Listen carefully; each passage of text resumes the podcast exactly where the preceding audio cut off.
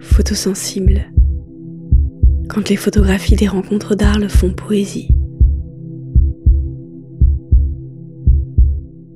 Poème écrit et lu par Cécile Coulon.